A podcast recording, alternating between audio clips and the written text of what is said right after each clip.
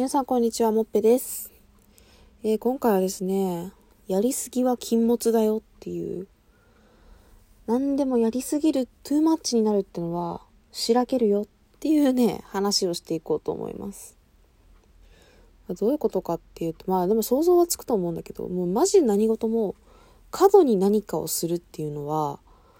最初は面白かったことでも、やっぱり何かそのやりすぎると、つまんなくなるんだよね。何事も本当に。そう。なんか例えば芸能人のいじいじりとかでもが最初は例えばじゃあ女芸人でちょっとあんま可愛くない可愛くないことで売ってるみたいなさ自分ブスですみたいな感じで売ってる。それが笑いになるやつならいいけどそれを言い過ぎてなんかあんまりにも過度過激ないじりをするとやっぱり見てる側ってしらけるじゃん。とかさ、なんかそれ言っちゃいけないじゃんっていうラインを超えちゃったりとかね。とかそれこそ芸能人のご利用しとかもそうだね。あんま売れない時から好きだった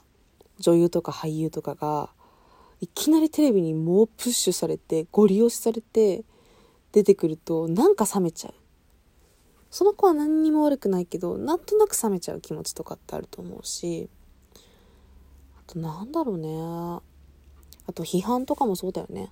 そういう最近のいろんなニュースとかでやってる問題について、その人に最初は的確にさ、的確な批判をするならいいと思うの。これは良くないでしょっていうのをちゃんと冷静に批判することはむしろ必要なことでもあると思う。だけどだんだんだんだんその波が加速していって、もう全然その案件に関係ないめちゃくちゃなもう誹謗中傷に近いような悪口とかに変わっていっちゃう。特に最近のそういうネットのさ感じだとそういうの多いなと思うんだけどそうそうすると一気につまんなくなる。つまんないっていうかなんか間違ったものになるっていうかさそう適度に言っておけば正しかったものが過度に言ってしまうことでそれは言い過ぎでしょ。間違ってるよ。ってことになっちゃってたりとか。そうなんかそういうのって結構あるなって思うんだよね最近。よくそのなんか迷惑 YouTuber とかもそうだよね。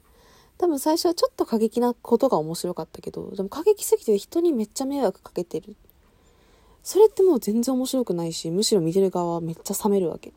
うわ、痛いな、この人。って思うわけよ。そう、なんかさ、そういうのって結構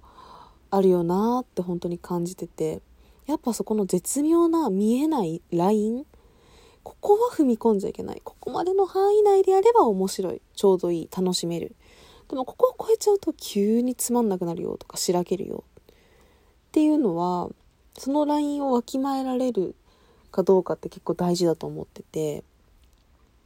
そう、それがわきまえられてないと本当に、本当に結構ね、うーん、なんかつまんない感じにさせちゃうっていうかさ、そう、だかなんか、なんて言うんだろうな。そうやってさ、例えばその迷惑 YouTuber とかを例にとるとさ、最初はそのちょっと過激なことやって受けたわけじゃん。だけど、だからもっとそれをやればいいんだって思って、もっともっともっとってやって誰も止めてくれないと結局すごく過激な方に走っちゃうわけじゃん。それってやっぱ冷めるよね。しらけるよね。そう、内輪乗りとかもそう。最初はちょっと楽しいんだよ。でもその内輪乗りが過激になっていくと、でも全然他の外排他的になって外の人を入れないような内輪感が出るともうめっちゃつまんなくなる。急にその内輪ネタって。そう。急に色を失っちゃうっていうか。うん。なんか本当にそこはね自分も気をつけなきゃなって思います。特にこのコミュニケーションとかの面でそれって大事だなって思ってて。なんかコミュニケーションでもやっぱり過度になんか相手に押し付けるコミュニケーションっていうのはやっぱり人間関係作る上でうまくいかなくなるしそうだね。なんか過度に気を使うとかもやっぱ良くないしなんだろう。過度に距離を詰めてくる人も私はやっぱり苦手だしなんかそんな感じで何でもそうトゥーマッチなものってやっぱり良くない。そう。でまあ最近聞いた話ですごく私が印象的なのは一番うまく生きていける人は適度な依存ができるっていうその適度な依存って言葉がすごい印象に残ってて依存しないことがいいんじゃなくて、依存の度合いが適度な人が一番生きやすいんだっていう話を聞いたのよ。でもそれは本当にそうだろうなって思ってて、やっぱり過度に依存しちゃうからこそ、その人がいなくなった時に、もう本当に追い詰められちゃう。だけど、適度に、ちょっとずついろんな先に依存しておく。そしたらまあ一つ依存先がなくなっても大丈夫。痛手は少ない。ってことになるわけじゃん。そう、だから本当人間関係づくりでも、やっぱり適度か過度かっていう、そのラインって多分微妙だと思うの。何、どこまでが適度でどこまでが過度になっちゃうのかっていうのは全然定量化できないし、ものによっても違うと思うし、人によっても違うと思うんだけど、でもそこの一般的にこれはやりすぎだよね。これは多分相手にとっては迷惑になっちゃうよね。ってところを見極める力がないと、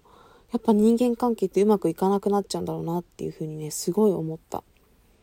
まあ人間関係にだけじゃないけど、何事もそうなんだけど、本当に。そう。やっぱつまんなくなっちゃうし、人望とかも失っていく。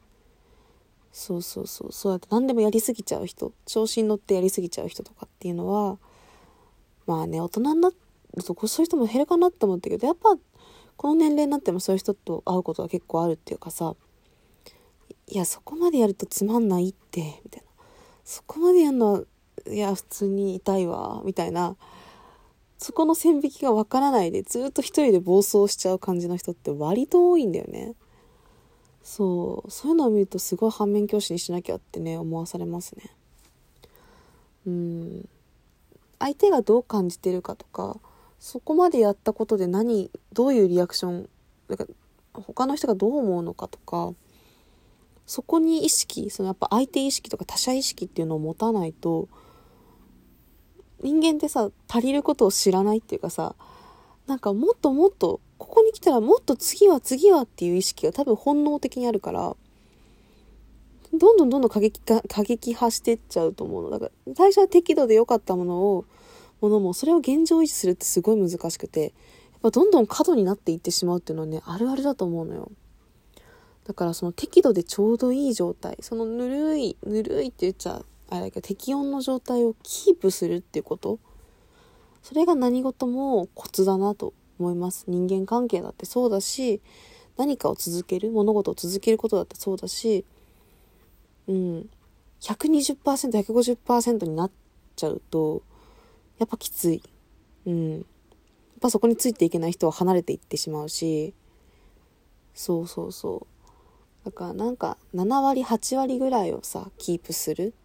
力っていうのはすごい大事だなってね、思いますね。ちょっと抽象的な話すぎて、どういうことって思うかもしれないんだけど、私自身もちょっと抽象的だなって思ってるんだけど、なんか本当にそういうことを感じる機会がほん、最近すごく多くて、なんかやりすぎじゃないっていうこと？なんかクラブハウスとかも割とご利用しされてたじゃん。そう、私もご利用し感自体が私あんま得意じゃないっていうか、なんか、ね、反ミーハー的なさ、気持ちがややあるからさ、そう、やっぱそういうなんていうのかな、やりすぎる作られたムーブメントとかを見ると、私は避けたくなっちゃう。だけど、そう、やっぱそういう心理もあるなって思うから、なんか、そうやってね、ちょっとうまくいったからって、ガツガツガツガツしちゃうと、一見うまくいきそうだけど、やっぱり、あの、うん、周りの人は確実に離れていくなっていうのが思うから、そうね。やっぱ天狗にならない。何の話って感じかもしれないけど、とにかく、なんか過度にならない。調子に乗ってやりすぎない。適度っていうその分量をわきまえる。ここがちょうどいいっていうところをキープする。適切にキープする。その視点を何事も持っておきたいなと思っている所存でございます。はい。というわけでですね、今回このくらいにしようかな。なんだかいつもリアクションとかをいただいて、あの、いいねとかね、ねぎらいのマークとかをいただいて、本当に励みになってます。マーク結構嬉しいですね。やっぱ、